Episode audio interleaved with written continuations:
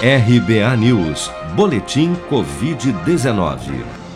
O balanço oficial do Ministério da Saúde, divulgado na noite desta quarta-feira, 20 de janeiro, aponta que no Brasil, 8.638.249 pessoas já foram infectadas pelo novo coronavírus, sendo que deste total, 212.831 morreram por complicações decorrentes da infecção desde o início da pandemia.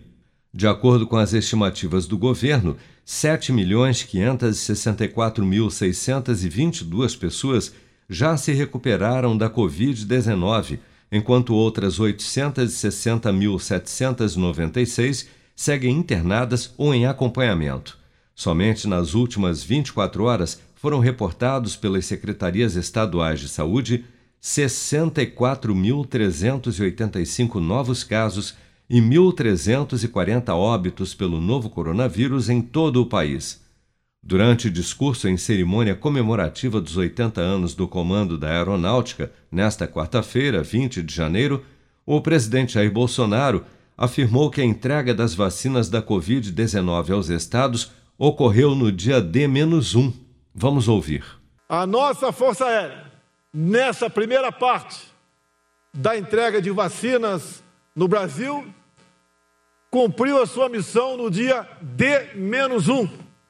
Isso é motivo de orgulho, tendo em vista o seu planejamento, a sua organização, o seu patriotismo e teu sentimento de defesa dos direitos humanos, que vem da alma, vem do coração de cada militar da nossa Força Aérea. A expressão dia D foi utilizada pelo ministro da Saúde Eduardo Pazuello durante visita a Manaus em 11 de janeiro, quando ainda não havia uma previsão para o início da vacinação no Brasil. Na ocasião, o chefe da pasta da saúde afirmou, aspas, a vacina vai começar no dia D, na hora H no Brasil, fecha aspas. A declaração de Pazuello gerou forte repercussão negativa em vários setores da sociedade, que criticaram a falta de planejamento do Ministério da Saúde. Posteriormente, no dia 14 de janeiro, durante reunião com governadores dos estados brasileiros, Eduardo Pazuello informou que a campanha de imunização no Brasil começaria no dia 20 de janeiro. São Paulo deu o pontapé inicial na vacinação no Brasil e iniciou a imunização no estado no dia 17 de janeiro, minutos após a reunião da Agência de Vigilância Sanitária Brasileira que autorizou o uso em caráter emergencial das vacinas Coronavac e Fiocruz. A antecipação do Estado paulista gerou desconforto no governo e, em pronunciamento após a reunião, nitidamente irritado, Eduardo Pazuello chegou a afirmar que o governador do Estado paulista, João Dória, estaria fazendo uma jogada de marketing para se promover com a vacinação. Com o início da vacinação em São Paulo e o aumento da pressão dos governadores dos demais estados brasileiros para que a imunização iniciasse no país, Eduardo Pazuello declarou que a vacinação no Brasil seria antecipada para segunda-feira, dia 18 de janeiro. Porém, nem todos os estados receberam o imunizante no prazo fixado pelo Ministério da Saúde e puderam iniciar a imunização apenas na terça-feira, dia 19 de janeiro. Apesar de todos os estados brasileiros já terem iniciado a vacinação contra a Covid-19, ainda não há doses suficientes para imunizar nem toda a população pertencente ao grupo prioritário estabelecido pelo Ministério da Saúde. Nesta quarta-feira, 20 de janeiro, o Instituto Butantan afirmou que está parada a produção de novas doses da Coronavac desde domingo 17 de janeiro por falta de insumos da China.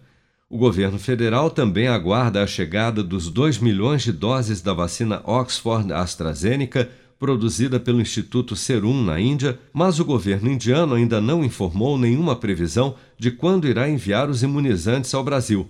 Em nota divulgada nesta quarta-feira, 20 de janeiro, o governo federal afirmou que está em contato com o governo da China para que os insumos para a fabricação das vacinas sejam liberados.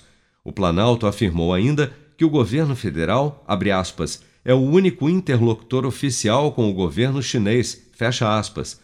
O posicionamento oficial ocorreu horas após o presidente da Câmara dos Deputados, Rodrigo Maia, ter se reunido virtualmente com o embaixador da China no Brasil, Yang Wanming, para tratar sobre o envio dos insumos ao Brasil. Você está preparado para imprevistos? Em momentos de incerteza como o que estamos passando, contar com uma reserva financeira faz toda a diferença. Se puder, comece aos pouquinhos a fazer uma poupança. Você ganha tranquilidade, segurança e cuida do seu futuro. Procure a agência do Sicredi mais próxima de você e saiba mais. Sicredi, gente que coopera cresce. Com produção de Daniele Vaz, de Brasília, Flávio Carpes.